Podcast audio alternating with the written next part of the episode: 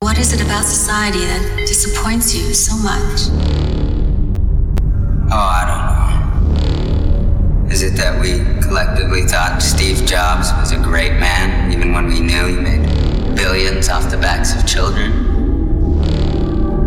Or maybe it's that it feels like all our heroes are counterfeit. The world itself is just one big hoax. Spamming each other with our running commentary bullshit masquerading as insight. Our social media faking as intimacy. Or is it that we voted for this? Not with our rigged elections, but with our things, our property, our money. I'm not saying anything new. We all know why we do this. Not because Hunger Games books makes us happy, but because we want to be sedated. Because it's painful not to pretend. Because we're cowards. Fuck society.